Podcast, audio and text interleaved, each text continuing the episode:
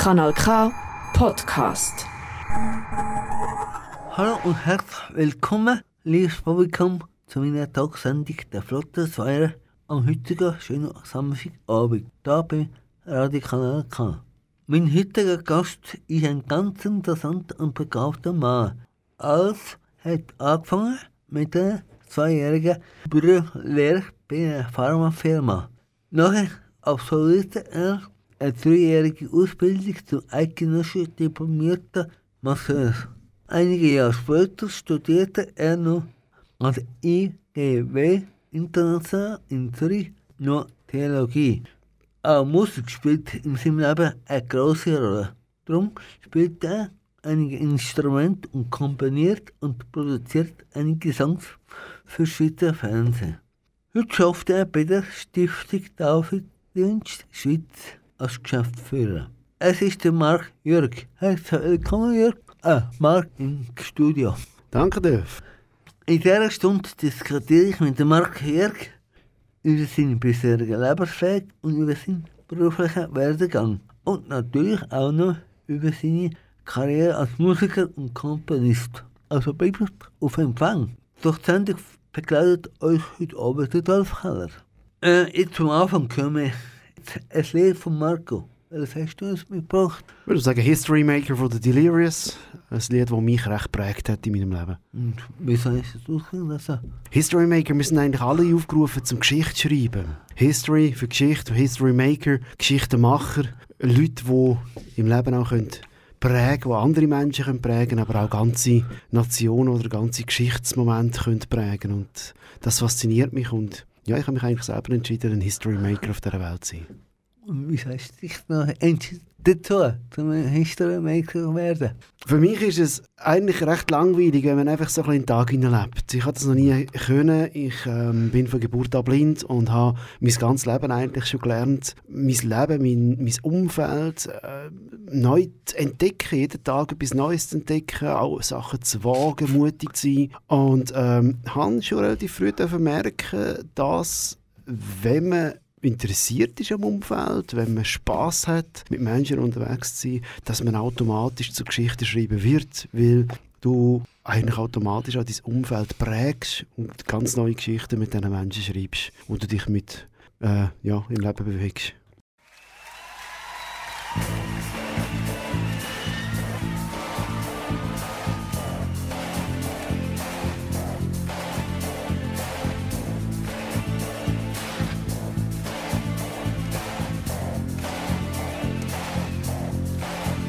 Is it true today that when people pray, cloudless skies will break, kings and queens will shake? Yes, it's true.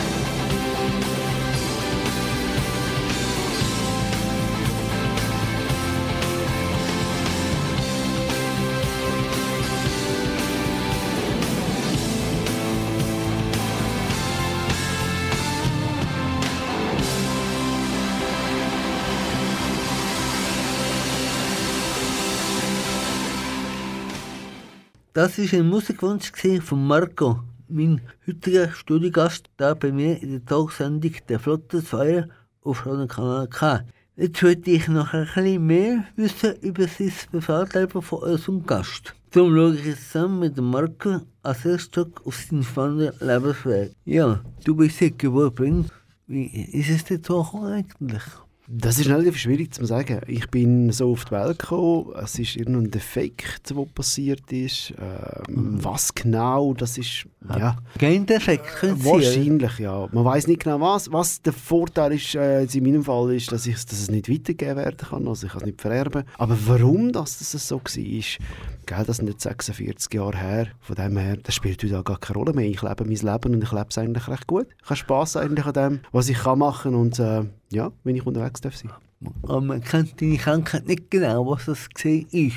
Nein, man hat dann irgendwann mal einfach aufgrund von dem, was es jetzt ist physisch definieren können, was es, äh, also eine Diagnose hat man schon gestellt. Man, also die Diagnose, die ich habe, die sagt man Ret- Retinitis pigmentosa. Das ist eine Veränderung von der Netzhaut. Dann gibt es verschiedene Formen. Ich habe jetzt eine Form, die einfach sogenannt geburtsdegenerativ ist. Das heißt, bei mir hat sich eigentlich die Netzhaut von Anfang an so verändert, dass sie gar nicht leistungsfähig Und wie findest du dich so zurecht in der Welt von der Sehenden? Ja, das ist nicht immer einfach. Also ich, ich muss sagen, Vorteil, den ich sicher mitbringe, ist, dass ich sehr kommunikativ bin. Ich bin sehr Das wichtig, ja? extrovertiert. Ich, ich frage halt viel. Also, auch als ich jetzt hier ins Studio gefunden habe, äh, habe ich mich zuerst total verlaufen in Aarau, völlig an einem falschen Ort gewesen. Und dann hat mich aber ein, ein Passant aufgegabelt und ich habe gesagt, wo ich her muss. Und dann hat er lustigerweise Zeit gehabt und hat mich dann hierher geführt. Wunderbar, darum habe ich ihn hierher gefunden. Also, Ja. es ist, ist tipptopp. Also ich muss viel fragen, ich muss viel Hilfe annehmen. Das kann ich natürlich, weil ich sehr, sehr kontaktfreudig bin. Das ist schon so. Muss, ja, muss ja fast, oder? Bist, oder? äh, ja, wer nicht fragt, der wird, wird nicht zum Ziel kommen, das ist schon so. Und das andere ist, dass ich natürlich viel mit dem Blindenstock rumlaufe. Ähm, das ist so ein bisschen mein, meine Orientierungshilfe, um auf der Straße unterwegs zu sein, also Trottoir oder auf Bahnhöfen mit diesen ganzen Leitlinien, öffentlichen Verkehr fahren. Ja. Also es ist heute in der, Sch- in der Schweiz relativ gut zum unterwegs sein, auch wenn die visuelle Welt, die Ja. Welt für die Sehenden, für uns Blinde, äh, ja, recht äh, speziell ist, finde ich es jetzt mal so. Also es ist alles auf Sehen ausgelegt und ich amüsiere mich dann einmal ähm, ab den sehenden Menschen, die sich selber Eier legen. Also ich habe jetzt gerade das Beispiel erlebt, äh, Leute, die zwar sehen und probieren das Billett am Automat raus- rauszulassen auf dem Bahnhof, Ja. aber selber ab, ihrer, äh, ihren äh, super Hightech-Automaten Ja. eigentlich äh, verzweifelt, weil trotz gesehen und trotz visuellen Bildchen schaffen sie es nicht, das, äh, das Ticket rauszulassen. Also ja, da muss ich sagen, das amüsiert mich als Blinde, gell? in dem Sinn. Ja, wie mit Inklusion für dich, ist das für dich wichtig? Ah, ich finde Inklusion ein dummes Wort. Also Ja. ist, äh, das ist ein bisschen, äh, für mich ein Schimpfwort. Also Inklusion ist so eine Modeerscheinung geworden. Alle stürzen sich auf den Begriff Inklusion. Aber ganz ehrlich, die wenigsten haben eine Ahnung, was es wirklich heißt. Einfach dabei sein, oder? Genau. Und, aber es ist eigentlich viel mehr. Ich meine, Inklusion ist eigentlich die Selbstverständlichkeit vom Miteinanderleben. finde ich auch, ja, aber ist noch nicht selbstverständlich. ne? Leider nicht, leider nicht. Da hast du absolut recht, Ulf. Und wir haben noch viele, viele Sachen in der Schweiz, wo wir dürfen besser werden. Absolut. Ah, du sagst das auch, oder? Oh ja, definitiv. Ja, zum Beispiel?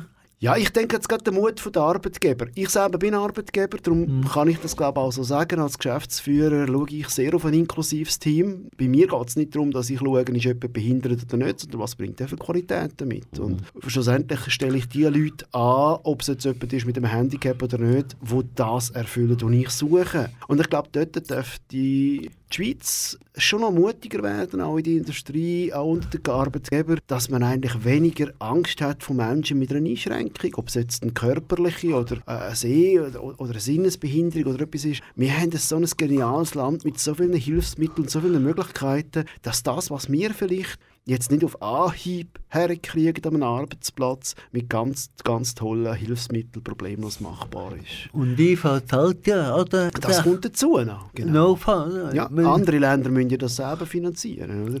Hier in der Schweiz haben wir einen IV, der Integrationsmaßnahmen finanziert, der Arbeitsplätze finanziert, wenn es etwas braucht. Und das vermisse ich, da, da finde ich, Mhm. Ja. dürfte die Flexibel sein, mehr, ja. ja, mehr Mut haben. Ah, haben Sie den Arbeitsplatz finanziert, die IV, oder wie ist es noch? Ich habe jetzt bei mir ähm, einfach eine Sprachausgabe. Gell? Mhm. Ich arbeite sehr viel natürlich am PC.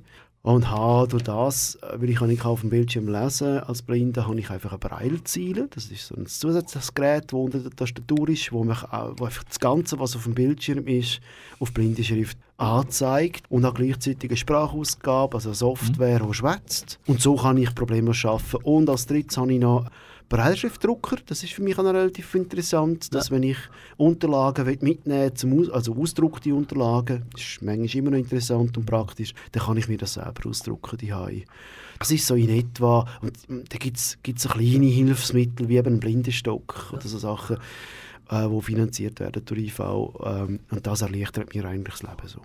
Und schon schon im Verkehr oder so? Habe ich keine Hilfsmittel. Eben der Blindenstock, meine Ohren, aber die werden nicht von der IV gezahlt, die habe ich von Gott bekommen. Aber kö- könnte man noch mehr machen? Im Ver- Verkehr und so. Du meinst ja auch nicht auf Behinderung her oder auf, Menschen Ja. mit einer Einschränkung? Perlen zum Beispiel sind meistens nicht gut. Oder? Die Genau. meisten nicht. Oder? Genau, das ist auch noch das Problem. Und dann kauft der SBB einen neuen Zug oder einen anderen und, und, und, und dann fängt das ganze Theater wieder von vorne an, oder? Weil die Züge garantiert nicht so sind wie Perro. Es ist, ich glaube, das wird auch immer ein bisschen Thema sein. Ja, was, was ich in diesem Punkt mir noch ein bisschen mehr wünschte, ist noch ein bisschen mehr Mut und, und, und, und Spontanität von der Bevölkerung zum Ja. Helfen. Also ich habe das Gefühl, viele haben immer noch sehr Angst vor uns. Und vor lauter Angst getrauen sie sich nicht zu helfen und gehen lieber den anderen, einen anderen Eingang rein. Statt einfach fragen, können wir ihnen helfen? Ich meine, wir können immer noch sagen, nein, es ist gut, danke vielmals. Und dann ist ja okay. Aber ich glaube auch, du bist manchmal froh, wenn, wenn Ja, du der durch, hilft. durchaus, oder? Ja. Ähm, Ich finde, die Behinderten sollten das testen können am Anfang, oder? Mhm. Wir, die ja betroffen sind von diesen Massnahmen, oder? Ich weiß nicht einmal, ob es, es gibt in gewissen Verbänden, Ja. jetzt vom Blindenverband weiss ich es, also vom Schweizerischen Zentralverband fürs Blindenwesen, SZB, dort haben wir ja Leute, die ähm, extra für das auch angestellt sind, wo wohl mit der SP oder mit öffentlichen Verkehrsmitteln allgemein die Themen dann anschauen. Ich glaube, dort gibt es sogar so gewisse Testsachen. Aber gell, die besten Tests nützen natürlich nichts, wenn sie nachher nicht umgesetzt werden. Broker tut ja Beratungen machen, oder? Für Mhm. Mhm. behinderte Leute Beispiel. Das, Genau. aber das bringt nichts, die kommen nicht raus. Ja, es ist halt gell, das Problem oder die Herausforderung, die wir haben in der Schweiz, ist immer noch, dass wir sehr viele Vereinigungen, Verbände, Organisationen im Behindertenwesen haben. Die sind super, aber es gibt immer noch sehr wenig Behinderte, die dort arbeiten. Ja. Also sind, meistens sind ja dann gleich wieder normale, in Anführungs- und Schlusszeichen, was auch immer normal ist. Genau, ja. aber das- Menschen, die, die noch keine Behinderung haben, die dort Beratungen machen für Menschen, die eine Behinderung haben, ich, ich finde das, ich find das immer ein bisschen amüsant. Also, daneben finde ich das, oder? Ja, ich finde, es geht nicht auf, nicht in jedem Fall. Ich glaube, auch dort, also, wir haben es jetzt vorher gehabt, von der, von der Wirtschaft, von der Arbeitswelt. Ich glaube, wir können uns auch selber nur schon mal in unseren Kreisen die Nase nehmen und sagen, wenn die ganzen Organisationen wie ProCup, wie, äh, egal welchen Verband du jetzt nimmst, und das sind ja grosse Verbände, Ja. wenn nur schon die anfangen würden, ihre Arbeitsplätze mit Menschen, die betroffen sind, zuerst einmal besetzen, das wäre auch schon ein Zeugnis. Ja, jetzt würde ich nachher zurück in deine Kindheit gehen. Mhm. Wo bist du geboren und aufgewachsen? Geboren bin ich in, im äh, Kanton Graubünden, zu Chur. Hört mir vielleicht nicht mehr so gut an, weil ich im Kanton Zug, zu Bar im Sonnenberg, Internat für Sehbehinderte in Blinde damals, ähm, in der Schule bin und natürlich mein Dialekt durch das weitgehend ein bisschen verloren habe. Also wenn du also mit, mit fünf äh, von die weggehst, die ganze Woche dann im Internat mit Schülern aus der ganzen Schweiz zusammen bist, dann hast du so ein eine Promenadenmischung vom Dialekt her. Das ist nicht eins mehr, das ist, ist schon so. Bist du in gute Schule gekommen? Nein, gar nicht. Nein, Schule ist für mich, ah, das ist für mich eine schlimme Erinnerung. gewesen. Äh, ich, ich bin gar nie gerne in die Schule gegangen. Ich bin, glaube schon, ich, darf- ich darf glaub, von mir sagen, ich bin sehr intelligent. Ah. Vielleicht äh, ist mir einfach auch langweilig gewesen, weil man mich nicht auf, auf meine Fähigkeiten abgeholt hat. Ich bin nicht der klassische Schüler. Ich, Schreiben, lesen kannst nicht, ist nicht so. Mal bin ich sehr gut, sehr stark, aber ich bin nicht so, weißt, so der Frontunterricht, den es damals bei uns gegeben hat. Du bist im Schulzimmer gehockt, vorne hat der Lehrer erzählt und du musst dann aufpassen. Ja, das ist nicht mein Ding. Gewesen. Also, Aber wenn wir können diskutieren über das Thema, etwas erarbeiten, f- so Gruppenarbeiten, darüber zu schreiben, das ist meine Leidenschaft. Gewesen. Da bin ich auch sehr, sehr stark. Gewesen, ja. Was ich natürlich von Anfang an, und das habe ich von meinen Eltern, also vor allem von meinem Vater sehr bekommen, ist Musikalität. Und das ist etwas, was mich sehr prägt hat, sehr geholfen hat, auch in dieser Internatszeit, dass ich schon ganz, ganz früh gelernt habe, Instrument zu spielen. Also das habe ich nicht erst im Internat gelernt, das habe ich von meinem Vater schon gelernt. Ich habe mit vierjährig schon Schlagzeug daheim gehabt. Ich habe schon eine Hammond-Orgel gespielt. Ich habe schon äh, die ersten Griffe auf einer Gitarre gespielt. Also es, es ist, mein Vater hat mich, also er ist Unterhaltungsmusiker gewesen, sehr viel unterwegs äh, und hat mich immer mitgenommen auch. Und, und darin habe ich, habe ich gelernt, zu entertainen, darin habe ich gelernt, Leute unterhalten. Ich habe aber auch eben gelernt, Musik zu machen. Und die Begabung, die hat man natürlich dann auch im Internat gemerkt. Also im Internat selber hat mich das sehr viel auch von Highway geschont, weil ich bin ein sehr Highway-Kind gewesen. Kannst du dir vorstellen, wenn du eine gute Familie Ja. hast, tolle Eltern, Geschwister, ein gutes Umfeld und du wirst von einem Moment auf den anderen in ein Internat hineingegeben für die Schule. Das war für mich Horror. Gewesen. Und Ah, ah. ich hatte sehr viel Highway, gehabt, sehr viele äh, Schwierigkeiten, um mich auch anpassen dort. Und dort ist Musik das Musik machen, das Musik hören, das Musik teilen mit anderen, die Begabungen auch teilen. Es hat noch andere dem Internat gehabt, die sehr hoch musikalisch begabt sind, auch heute noch. Äh, und das zusammen Musik machen, äh, das, das hat mir geholfen, ganz viele Schmerzen, seelische Schmerzen auszuhalten. Eben das Heimweh, das Alleinsein. Auch nur schon die Tatsache zu wissen oder zu merken, das habe ich erst so mit jungen Erwachsenenalter, Teenie-Alter gemerkt, dass ich auch anders bin als die anderen. Ich, han, ich kann nicht einfach in den Ausgang gehen wie ein Normalsehender. Ich brauche immer jemanden, der mir hilft. Ich kann äh, viele Sachen nicht einfach so easy machen wie jemand, der ganz normal sieht. Ich habe immer schon Hilfe gebraucht. Und das hat mich, mich jetzt, meine Persönlichkeit, das ist nicht jeder blind genau gleich, aber meine Persönlichkeit, für, für die ist es ganz schwierig. Ich bin ein sehr freiheitsliebender Mensch. Du bist viel allein gewesen. Ich habe mich viel allein gefühlt. Ich glaube, allein gewesen wäre ich nicht, aber ich habe mich sehr viel einsam gefühlt. Ich habe mich wie gefühlt eingesperrt in meinem Leben. So. Ich wollte eigentlich viel, viel mehr wollen selber Sachen machen, unterwegs sein, aktiv, alleine. Nicht immer müssen jemand haben mich führt, wo... Ja, das hat mich immer ein angeschnäckelt. Und, und das macht einem dann ja irgendwo auch ein bisschen einsam. Und das habe ich können sehr, sehr, sehr gut kompensieren durch Musik machen. Aber hast du einen Kollegen gehabt in der Schule und in dem Blindenheim, wo du gesehen bist dort? In dem Internat, in der Schule für Sehbehinderte und Blinde, das sind natürlich viele, viele gewesen. Also wir sind alleine interne, also die, die dort gewohnt haben, so wie ich.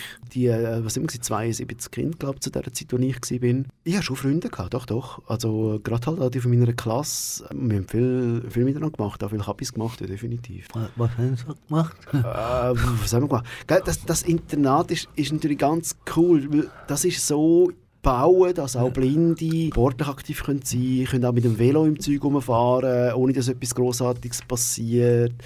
Rollstuhl fahren. Ich bin Skate. Ich bin absolut ein Skater gewesen, auf der Halfpipe rumkurven. Da musst du auch nicht viel sehen, sondern du musst spüren. Aha. Das ist eben das Coole. Und so Zeugs haben wir natürlich viel gemacht. Und ich bin vor allem ein begeisterter Kampfsportler. Ich habe lang, lang Judo gemacht. Und äh, das außerhalb vom Internat. Ich bin in eine ganz normale Judo-Schule gegangen, zu Bar.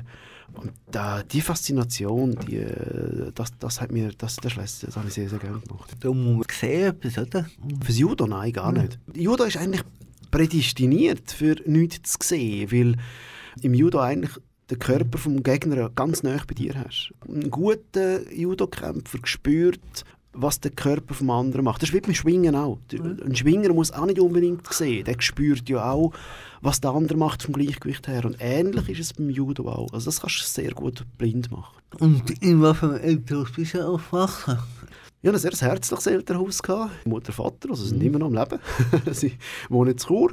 Ganz, ganz tolle Eltern, gehabt, sehr liebevoll. Sie haben mich, und das bin ich heute enorm dankbar, alles machen und alles ausprobieren lassen, was ich, was ich wollte. Also sie haben nie mir das Gefühl gegeben, das kannst du nicht, weil du nichts siehst oder du bist behindert.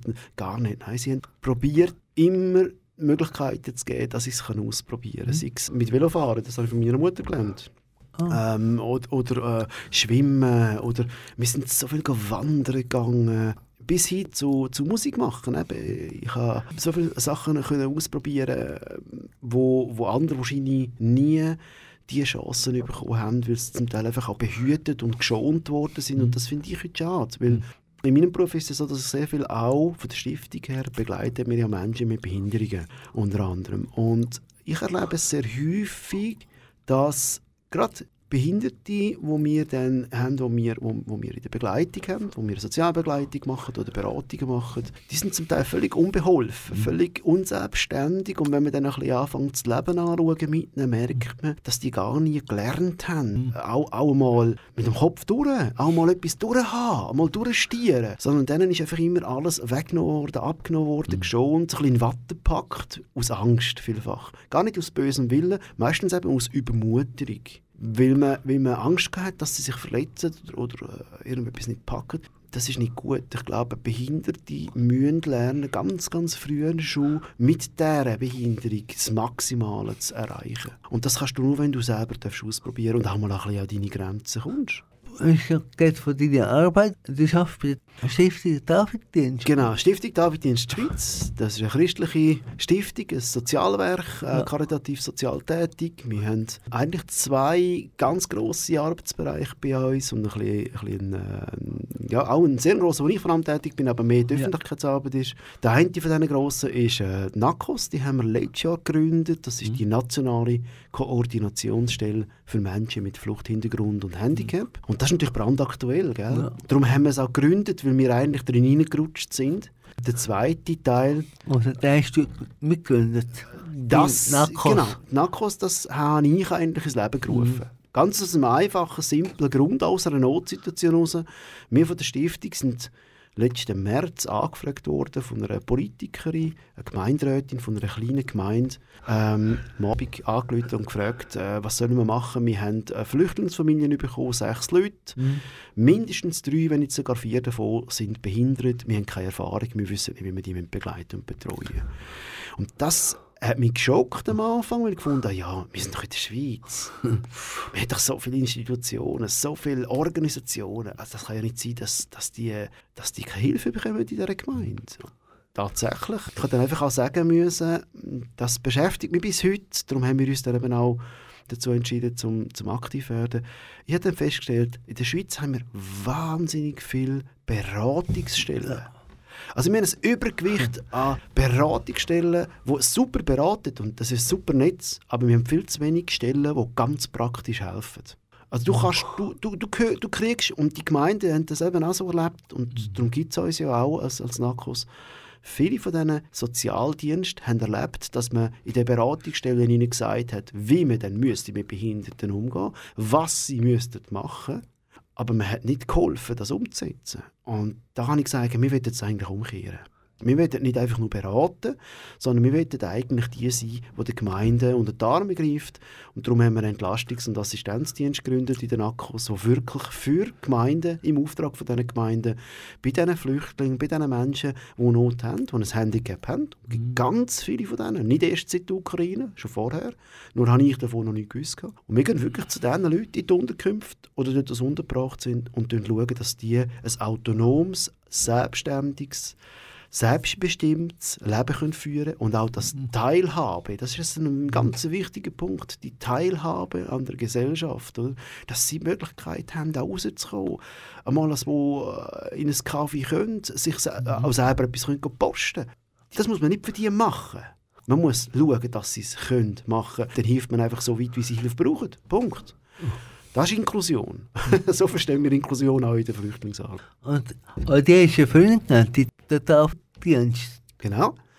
Der Daviddienst, der, der, gibt es seit 2016 offiziell. Als Stiftung gibt es uns seit anderthalb Jahren, ein bisschen mehr als anderthalb Ja. Jahre, weil wir vom Verein in eine Stiftung gewechselt haben. Aber gegründet habe ich mit meiner Frau zusammen den Verein Daviddienst am 1. Januar 2016. Zuerst als Verein. Und dann mit der Zeit ist es einfach immer wichtiger und grösser geworden. Und dann haben wir gemerkt, äh, jetzt ist Verein nicht mehr so das Richtige. Jetzt machen wir eine Stiftung daraus. Und darum sind wir jetzt eine Stiftung. Wir haben von deiner Frau geredet. Du bist jetzt seit 20 Jahren verheiratet mit deiner Frau. Sogar äh, ein bisschen länger. Ich bin jetzt sogar dieses Jahr Ach. sind wir zwei, also 22 sind wir 22 Jahre verheiratet worden. Das ist mega einfach. Wir haben genau zu einer geraden Zeit Ja. geheiratet, dann muss ich es mir nie merken. Ich weiss genau, Jahr, also ein Jahr gleich so viel Mal bin ich geheiratet. Also in 2022, im Oktober, 20. Ja. sind wir 22 Jahre geheiratet. Gewesen. Gibt es das kein Rezept für so lange Ehe? Ein Geheimrezept. Ja. Ja, man könnte es verschmeinen, ist heute nicht mehr so populär. Ja. Gell? Ich glaube, ein Geheimrezept eigentlich nicht, sondern ein ganz ein offenes Rezept. Konfliktfähigkeit, Vergebung, Versöhnung. Vor allem die Einstellung, dass es nicht um mich geht, sondern um den Partner. Also, wenn du als Partner das Ziel hast, das möglichst Beste zu geben, dass dein Partner, deine Frau, dein Mann, dass es dem gut geht, dann geht es auch dir gut. Weil dann macht das Gegenüber auch. Wenn meine Frau genau das gleiche, die gleiche Stellung hat, dass sie das Möglichste machen, dass es mir gut geht, dann machen wir ja beides gleich. Ich schaue für sie, sie schaut für mich. Und dann dann haben wir es dann haben wir es gut miteinander. Und halt äh, nicht das Ideal suchen. Schau, Bea, meine Frau, ist nicht meine Traumfrau. Ich bin nicht ihr Traummann. wir sind viel zu kantig, viel zu eckig. Wir haben viel zu grosse äh, Sachen, die wir auch in die Ehe mitgebracht haben, da Schwierigkeiten. Das verliert ganz schnell einmal die Romantik. Also wenn du nur eine Ehe auf Romantik aufbaust, ja, das ist kein Wunder, dass das schnell mal fertig ist. Es ist ein Entscheid. Ich bin geheiratet, ich habe mich entschieden für meine Frau. Ich habe mich entschieden, dass ich bis an mein Lebensende mit meiner Frau zusammen sein Und da gibt es vielfach einfach auch eine ganz klare tägliche Entscheidung. Heute ist es schwierig, aber ich bleibe dran. Ich will für meine Frau das Beste, auch wenn sie mir auf den Sack gibt. Auch wenn sie mal richtig mühsam kann sein. Bin ich im Übrigen auch. Sie würde genau das Gleiche von mir auch sagen. Ich würde sagen, du musst wahrscheinlich nachher mehr Betreuung haben als sie selber. Nehme ich halt mal an? Betreuung würde ich jetzt also, äh, Unterstützung. Ich brauche in dem Ja. Sinne nicht Betreuung. Äh, aber mehr Unterstützung. Es ist schon so. Ähm, muss, sie muss bisschen mehr geben, als du ihr kannst geben. Nein. Nein, würde ich so nicht sagen. Ähm, anders.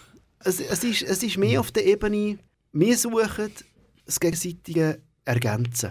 Mhm. Ich glaube, das ist auch noch so einer, einer von diesen Schlüssel für eine, für eine funktionierende Ehe. Dass man, dass man im Gegenüber das Ergänzen sucht. Äh, ich kann Sachen, die meine Frau überhaupt nicht kann. Ja. Okay. Umgekehrt unterstützt sie mich in Sachen, wo ich sie einfach auch wirklich brauche. Also, ja, so Alltagsgeschichten wie Reinigung von, von ich meine, ein Fenster putzen. Ich putze dir schon ein Fenster. Ob denn das super ist, das ist nicht mein Thema. Generell, ich bin, ich bin nicht so der, der Hausmann-Typ. Aber das, das wäre ich wahrscheinlich auch nicht, wenn ich gesagt. Mhm. Insofern, sie liebt das. Sie, sie tut gerne putzen. Sie, sie ist eine, die unglaublich gerne einrichtet, wo so das Wohnliche, das Gastgeberische, das Ambiente schaffen, das ist so völlig meine Frau. Äh, bei mir, bei mir wäre es ein kahler Raum mit ein paar Stühlen. Also mir, äh, Lange, ja. so ergänzen wir uns. Ich auf der anderen Seite gehabt, dass ich sehr, sehr visionär bin, dass ich ein Pioniertyp bin, ist sie gar nicht. Ich bin auch der Mutiger bei unserer Ehe, wo auch eher mal ein Risiko eingeht, auch mal etwas ausprobiert, auch einfach mal einen Ausflug mit ihr macht, ohne zu wissen, wo es jetzt hergeht. So ergänzen wir uns. Also ich gebe ihr den Teil, den sie nicht hat und sie ergänzt den Teil in mir, den ich nicht habe. Und ich glaube, wenn man das aktiv in einer, in einer Ehe, in einer Partnerschaft sucht, ich glaube, dann hat man auch ganz viel gewonnen und dann, wird- dann bleibt es auch spannend.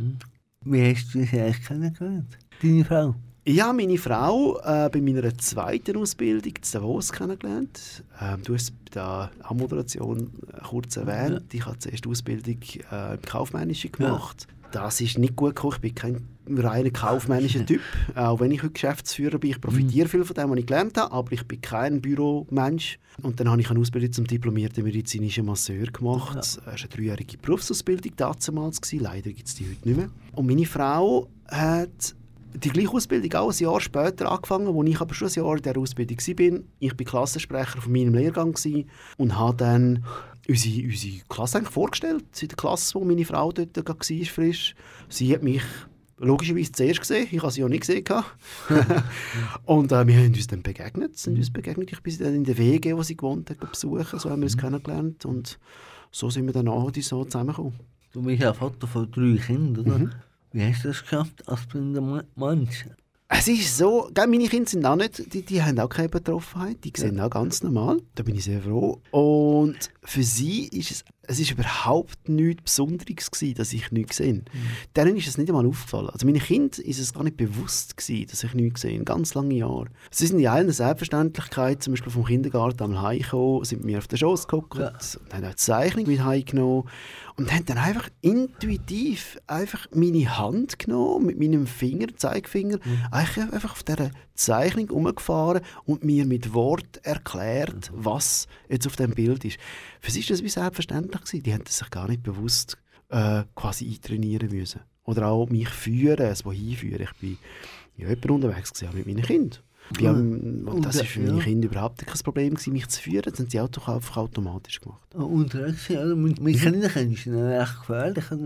Vielleicht springen die plötzlich auf die Straße raus und du siehst es ja nicht, oder?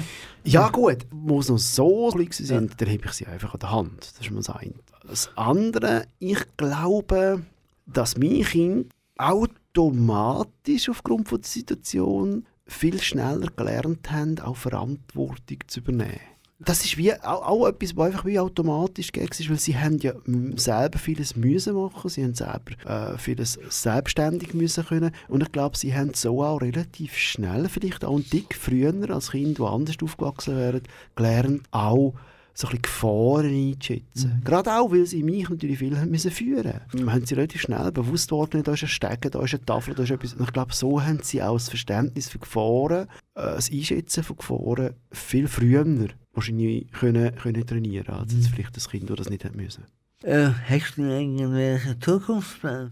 Geschäftlich gibt es noch ganz, ganz viele Ziele. Das eine ist jetzt einmal Teamaufbau. Wir stellen aktuell viele Leute an, weil wir sehr viele Fragen haben. Dort haben wir auch die Vision, habe ich die Vision, dass wir auch einen Campus möchten haben. Ich bin dort wirklich auf der Suche, falls jemand von den Zuhörern mir einen Tipp hat oder etwas sogar weiß. Wir würden am liebsten wirklich irgendwo einen grossen Bauernhof oder dann äh, ein ehemaliges Hotel oder eine größere Anlage äh, in der Schweiz äh, eigentlich als Campus betreiben. Und zwar nicht als klassisches Hotel, sondern als Ort, wo Inklusion eben gelebt wird, wo aber auch vor allem Menschen mit einer Einschränkung einfach auch können, wochenweise, tageweise, aber vielleicht auch mehrere Wochen einfach auch eine gewisse Auszeit haben, äh, können ein bisschen entspannen, aus, ausspannen, aber auch für Angehörige. Die vergisst man vielfach. Angehörige haben es manchmal auch recht streng. Und dass man vielleicht auch als Angehörige einfach auch ein bisschen, ein bisschen Seele baumeln lassen, sich äh, erfrischen, wird sicher nicht ein konventionelles Hotelgebilde sein, also nicht in dem Sinn kommerziell geführt, sondern das Ziel ist wirklich, dass das auch preislich so ist, dass das auch finanziert werden kann von Menschen. Also ich kenne nicht viele Behinderte, die für 150, 160 Stutz pro Nacht das Hotel können zahlen können. Also, Wie es nach der interessanten Lebensgeschichte von Marco Jürg weitergeht, erfahrt ihr in ein paar wenigen Minuten hier auf, auf Radio Kanal K. Also bleibt dran, es geht spannend weiter. Aber zuerst erstmal noch ein weiteres Lied von unserem. Was für ein Musikstück hast du aus- ausgesucht, Marco? Mensch sein. Das ist ein Titel von Jimma und von Carlos Liel gesungen gerappt. Hat mit mir sehr viel zu tun und ich glaube, da kommen wir nach dem Titel dazu.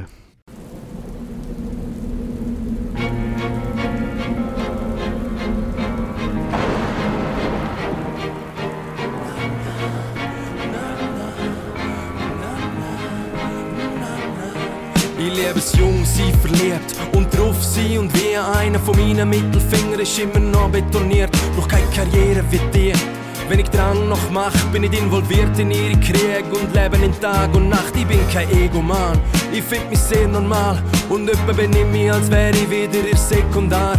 Mag nicht Erwartungen erfüllen, wie Musicstar-Kandidaten. Wenn er mal kein Brot mehr gehabt hat, hat kein Problem mit dem Hart. Aber ich mag nicht warten, alt werden und dann sterben. Will die Erde unter den Füßen spüren, schaffen zum Leben, nicht leben zum Schaffen. Sommerlang raven auf dem Dach vor Welt stehen, mir Frust raus schreien, es bleibt wie Zwiebeln schälen. Jeder vergüsst so viele Tränen, so viele Hürden und Probleme. Wir haben so viele Fehler, als vergeht und stirbt. Nur die Erinnerung bleibt. Immerhin bin ich 30 geworden, das ist wie schon viel. Ich will einfach nur Mensch sein, Mensch sein. Alles andere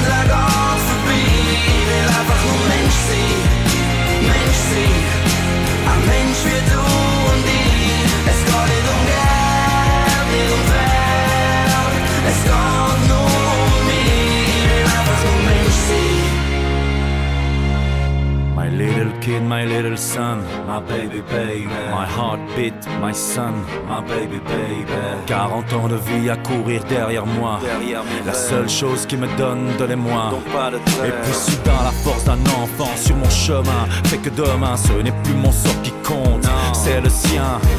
Pour lui, ma flamme, mon avenir et mes doutes. Réussir ne tient plus d'un désir, c'est sur ma feuille de route. Putain, je voudrais qu'il soit fier de son père dans mes mains. Je tiendrai son cœur comme la plus précieuse pierre. Mon fils, ma bataille, ce miracle de petite taille contre mes démons, mes cicatrices et mes failles. Avant, avant j'étais seul et le centre du monde s'est déplacé de mon nombril à ce visage d'angel. Oh, lorsque mon fils se marre, c'est 100 millions d'étincelles qui me ramènent à niveau. Number one dans ma vie, le sang de mon sang, la chair de nos chairs, le regard de sa mère. Number one dans ma vie, Dans les yeux de mon fils, tout n'est que mystère.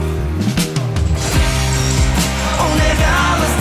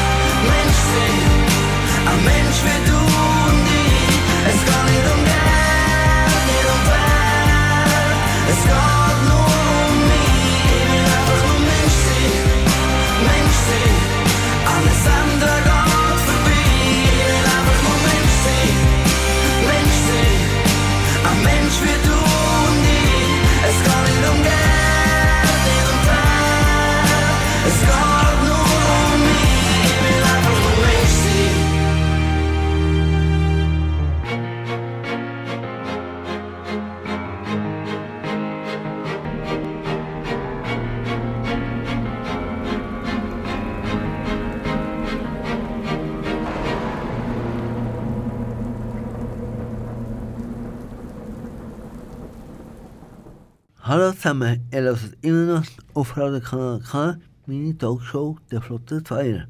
Heute zu Gast bei mir im Studio ist der Marc Jörg. Er ist seit vielen Jahren in der Musikbranche und auf der Bühne tätig. Darum möchte ich jetzt ein bisschen tiefer in seine musikalische Arbeit eintauchen.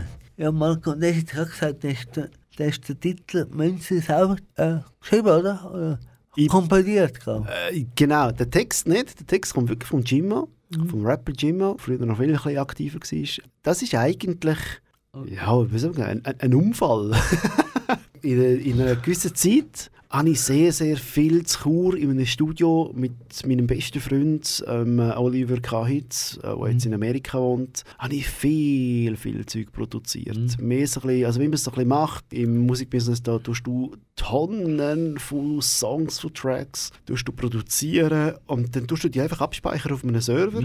Und ich habe das auch gemacht mit dem Studio. Wir haben zu Chur äh, das Studio immer wieder benutzt und haben für die unterschiedlichsten Künstler Sachen dürfen produzieren Und das, was man halt dann nicht gebraucht hat, ist auf dem, auf dem Rechner von dem Studio geblieben. Äh, ich bin selber nicht einmal dabei gewesen. Der Jimma ist auch in dem Studio ein- und ausgegangen. Ich habe ihn eigentlich persönlich dazu gar noch nicht so gut kennt. Ich habe ihn nur vom Hörensagen her und von seinen Raps und so. Und Rap ist jetzt auch nicht meine, meine Sparte.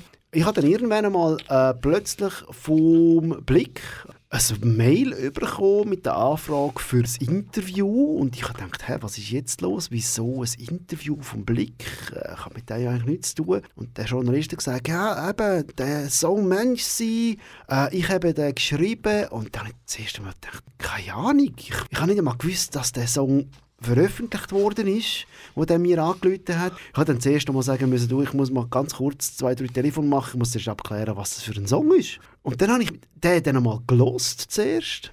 Und dann realisiert, ja, das ist wirklich mein Song. Den habe ich musikalisch produziert, die Melodie habe ich produziert, das ganze Soundgerüst habe ich, habe ich produziert, äh, geschrieben gehabt. Den Text nicht und Rap und das Ganze auch nicht, weil ich kann nicht rappen. Äh, und ich bin ein miserabler Texter.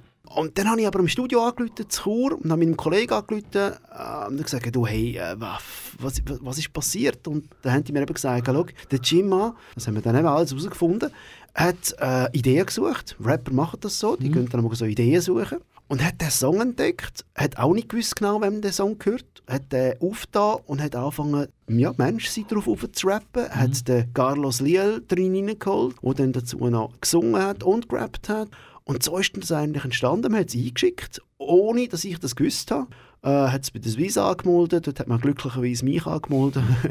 das war noch nett. Gewesen. Und so ist dann rausgekommen, dass wir während mehrerer Wochen äh, so in der Top 10 rein die Single hatten, eine Zeit lang sogar auf Platz 6. Und ähm, spannend. Gewesen. Also, ja. Ja, ja ich habe schon mit früh angefangen Musik zu machen. Mit etwa drei habe ich schon gehört. Man muss da verstehen.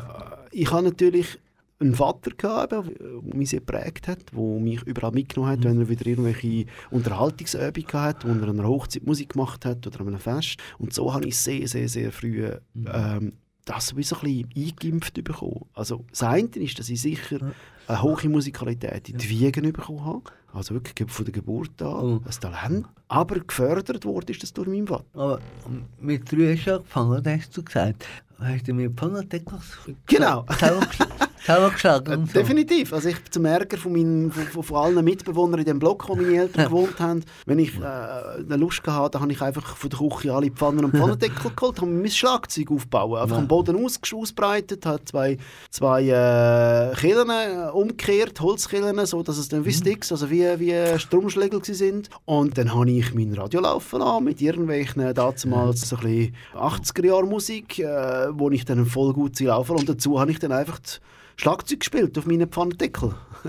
So hast du angefangen. ja, So habe Musik, ich ja. angefangen, genau. Der ist ja mit, für die Castingshow Musikstar für den Schweizer Fernsehen äh, verschiedene äh, Songs produziert, oder? Ist er dazu gekommen eigentlich? Das ist auch eigentlich durch, vor allem durch meinen, meinen Partner, meinen absolut genialen Musikpartner, den ich zu dieser Zeit wirklich hatte, heute mein bester Freund in Amerika, der Oliver K. Hitz, war. Er hat durch verschiedene Beziehungen hat er den Kontakt herstellen zu verschiedenen so Music Star Teilnehmern. Sandro Dietrich ist vielleicht ein, ein, ein Name. Äh, Das ist schon so lange her, gell? 2007, 2008, das ist schon fast nicht mehr wahr. die sind alle auch älter geworden, die Jungs. Auf alle Fälle, ein paar von denen haben dann unbedingt Tracks gebraucht. Ähm, einerseits für die Shows, andererseits aber natürlich auch vor allem für neben den Shows. Die Music Stars, die sind ja nicht nur einfach dort am Sonntagabend auf der Bühne im Studio und haben ihre Performance gegeben, sind bewertet worden, sondern die Idee war dass die gefördert werden. Und die, die rausgefuhlt sind, und das sind ja eigentlich die meisten gewesen, die haben dann wie Leute gesucht, Producer gesucht, da haben wir eben darunter gehört, wo dann für sie Singles gemacht hat, für ihre Auftritte, dass sie sich können äh, promoten Und so bin ich dann eigentlich in die ganze Geschichte hineingerutscht, dass ich, dass ich dann zuerst von Music Star Abgänger sehr viele Songs produziert und mitgeschrieben habe. Was aus denen geworden ist, keine Ahnung, muss ich dir wirklich sagen. Da habe ich auch nicht mehr nachvollzogen, das ist mir eigentlich auch ziemlich schnurz. Es ist lustig, es war eine gute Erfahrung. Ich habe auch nie groß Geld dafür verdient. Das habe ich wirklich, also reich geworden bin ich durch Musik überhaupt nicht. Was aber sehr schön war und was ich heute sogar noch ähm, ja, schon mit einem gewissen Stolz verbinden, ist, dass ich im 2007 dann für Tour de Suisse ich konnte den, den Toursong schreiben. Damals war noch die Würth als Firma Hauptsponsor. Gewesen. Und äh, die haben dann uns beauftragt, mich und meinen Kollegen, äh, so eine Tourhymne zu machen, eine offizielle Tour de Suisse Hymne. Und die ist dann wirklich ein paar Jahre lang ist die auf allen Fahrzeugen mitgetragen worden und abgespielt worden, Ziel und Start. Und ist ein bisschen offiziell gewesen. Und das, das ist schön gewesen. Und das, äh, das hat mich, das tut mich heute noch ein mit Stolz erfüllen, dass ich so etwas mal geschafft habe. Das war spannend Gespräch mit Marco Jörg über seine, seine Karriere als Musiker und Komponist. Nach der reichhaltigen Unterhaltung lassen wir noch zur, Entspannung noch ein Lied von unserem Gast. Was hast du für einen Song mitgebracht? Wolken im Kopf. Äh, das ist von Emanuel Reiter, ein Singer und Songwriter, der mir sehr nahe steht.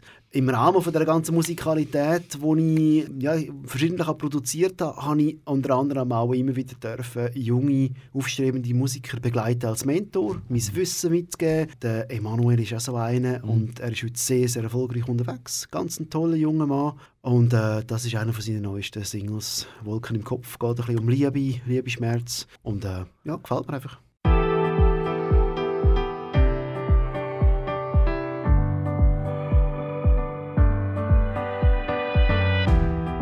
War schon lang nicht mehr dem Himmel so nah.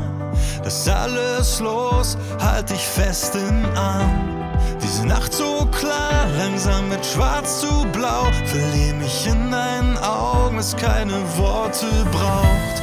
Vielleicht, vielleicht ist das hier alles ein Traum. Bitte weg, bitte weck mich nicht auf.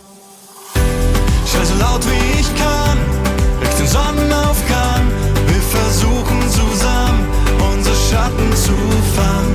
Keine Angst, Wolken im Kopf, Feuer im Herz. Sieh die Welt, sieh die Welt vor lauter Träumen nicht mehr.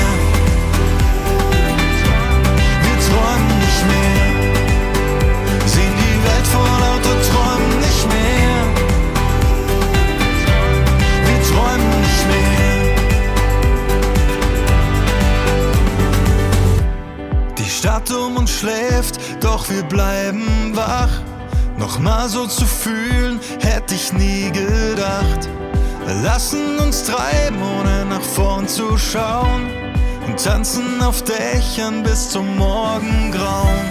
Vielleicht, vielleicht ist das hier alles ein Traum. Bitte weg, bitte weck mich nicht auf. Schrei so laut wie ich kann, Richtung Sonnenaufgang. Versuchen zusammen, unsere Schatten zu fangen. Keine Angst, Wolken im Kopf, Feuer im Herz. Sieh die Welt, sieh die Welt vor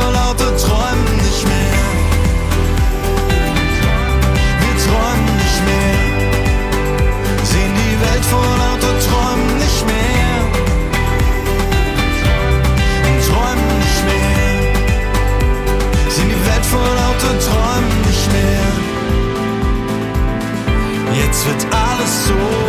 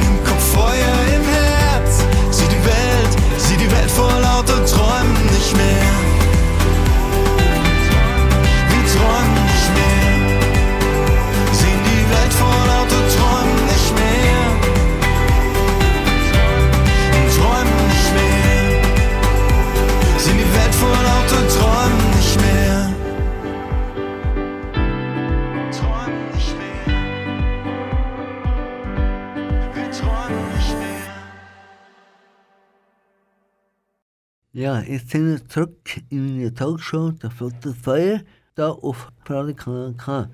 Heute Gast bei mir im Studio ist der Marc Jörg. Im letzten Teil von unserem Gespräch wird er auf seinen Beruf bei der Stiftung David Dienst Schweiz eingehen. Er sagt selber, er sei mit Herzblut dabei. Ist das so? Ich glaube, meinen Job kannst du nicht machen ohne Herzblut. Ja. Also, wenn der Job, den ich mache, machst wegen Geld verdienen, dann bist du am ganz falschen Ort. Es ist ein Job, der sehr viel Idealismus braucht. Äh, ich, ich arbeite in einem Bereich, wo es vor allem darum geht, Menschen mit Einschränkungen, Menschen mit Nöten zu begleiten, zu unterstützen im Alltag, zu schauen, dass sie irgendwo Schritt für Schritt machen können, Perspektiven schaffen. Wir haben eigentlich habe ich den ganzen Tag mit Leid und mit Schwierigkeiten zu tun von Menschen. Und das, das musst wie auch, also wenn du das Herz nicht dazu hast, dann macht es dich kaputt mit der Zeit. Und du, du siehst in ganz viele Sch- Schicksale. Du hast schon viele Berufe gehabt, wie Bürgerlehrer, Masseurs, Musiker, Produzent, Jugendarbeit. Welchen Job hast du am liebsten gemacht? Ein Mix von allem. Äh, das ist nämlich genau das, was ich jetzt mache. Also wenn ich zurückschaue auf meine ganze Karriere bis heute, jetzt bin ich 46 und merke, jedes von diesen einzelnen Ausbildungen, jedes von diesen einzelnen Zeitabschnitten hat mich zu dem gemacht, wo ich heute bin. Also ich glaube, ich bin jetzt an dem Ort, wo ich merke, dass mich mein vorheriges Leben erfüllt. Ich bin noch nicht fertig. Äh, ich habe sogar jetzt noch eine Weiterbildung gestartet im Bereich soziale Arbeit. Nicht, weil es mir langweilig ist, sondern weil ich einfach neugierig bin. Das ist berufsbegleitend. Ich merke einfach, dass ich jetzt in dem Job als Geschäftsführer von der Stiftung David Dienst Schweiz wie die verschiedenen Puzzleteile aus diesen ganzen Berufen kann zusammentun kann. Meine Ausbildung im Büro natürlich. Als Geschäftsführer habe ich viel mit dem Büro zu tun. Ich glaube, wenn ich noch nie im Büro geschafft hätte, wäre ich total am Anschlag. Äh, auch wenn mir das nicht mein Lieblingsjob ist, gar nicht. Aber es ist ein Teil von meinem Job. Äh, wenn ich denke, Musiker, du hast es vorher angesprochen, wir haben ein bisschen darüber gehabt, äh, über mein Musiker sein. Das ist ja heute noch ein wesentlicher Bestandteil von meinem Beruf ich bin sehr stark in der Öffentlichkeitsarbeit für unsere Stiftung und meine Öffentlichkeitsarbeit hat viel mit Musik zu tun. Also ich mache viele Konzerte, ich bin viel äh, eingeladen zum äh, Referat zu haben. Und Meine Referate sind immer musikalisch ummalt, wo ich selber Klavier spiele. Ich liebe das. Bis hin zum Seelsorger natürlich, wo, wo meine Theologieausbildung, wo mir heute die Fähigkeit gibt, äh, von meinem empathischen Handeln, Professionalität, aber natürlich auch ganz wichtig ist. Wo ich mich wirklich in die Menschen hineinversetzen kann und nicht im Sinne von Helfersyndrom, das wäre bei uns völlig deplatziert, sondern mehr im Sinne von, von einer ganzheitlichen Perspektive. Und äh, das sind alles so die Geschichten, wo, wo ich merke, wo, wo heute das Ganzes geben. Ich habe gesehen, dass du eine Zeit lang mit deinem Mo- Wohnmobil unterwegs bist. Ja? Wie oder wieso hast du das gemacht? Meine Frau und ich haben im November Mhm. 2021 ähm, gefunden, es ist jetzt etwas Neues dran. Also nicht nur im Beruf, äh, sondern einfach im, im Leben, im Wohn Wohnstil. Wir Ja. haben äh, Lebenswohn- und Arbeitsgemeinschaft gehabt, äh, haben dort Menschen aufgenommen, teilweise äh, wirklich auch sehr viele verschiedene Menschen mit Suchthintergrund oder psychischen Problemen. Das Haus ist abgerissen worden und da haben wir uns müssen neu orientieren vom Wohnen her. Unsere Kinder sind gleichzeitig ausgezogen und dann hat meine Frau und ich gefunden, statt jetzt einfach irgendwo eine Wohnung oder etwas zu mieten, probieren wir etwas ganz anderes aus. Wir haben ein Wohnmobil genommen und sind während neun Monaten lang in der ganzen Schweiz einfach mobil unterwegs gewesen. Haben kein, wir sind nie auf einem, auf einem, Campingplatz gewesen. Wir haben keinen einzigen Campingplatz gesucht, sondern sind immer wild go, go parkieren, irgendwo auf einem Parkplatz oder an einem Waldrand. Äh, und haben so eigentlich, eigentlich neun Monate lang gewohnt. Das war eine wunderschöne Erfahrung. Gewesen. Ja, sch- schönes Schlusswort ja, von dir. Ja, herzlichen Dank, Marco. Es hat mich sehr gefreut, dass du heute bei mir in einer Sendung der Flotte Teuer im Kanal K-Studio gewesen bist und uns den interessanten Leben erzählt hast. Ich wünsche dir alles Gute auf deinem weiteren Lebensweg. Danke vielmals, Delf. Danke für deine Einladung. Jetzt können wir noch einen letzten Wunschtitel von dir. Was lassen wir für ein Lied? Forever Young, würde ich sagen, das ist ein Song, der mich sehr begleitet, wo 1983 geschrieben worden ist. Immer jung bleiben. Ein Wunsch, den viele Menschen haben, der unrealistisch ist. Aber ein Teil in mir ist immer jung und das ist mein Herz. Das ist super.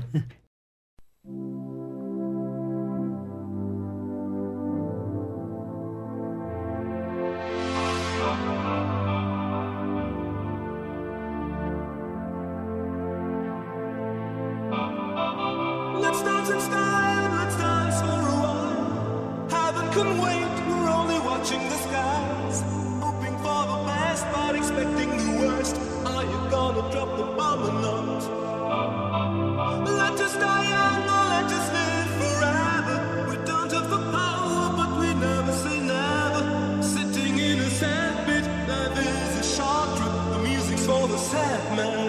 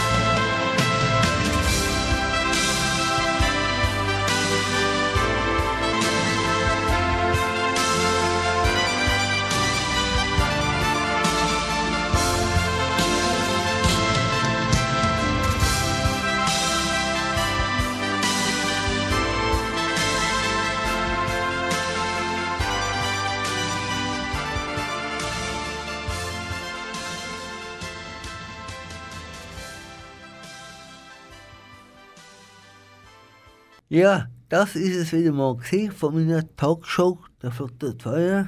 Herzlichen Dank für euer Interesse, liebes Publikum.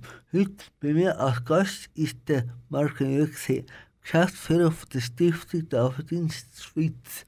Ich hoffe, dass meine Sendung euch gefallen hat und auf bald wiederhören. Wenn du die Sendung nicht ganz gehört hast oder wenn sie nur willst hören auf kanalk.ch gibt die Sendung als Podcast. Am Mikrofon verabschiedet sich von euch der Dolph Keller.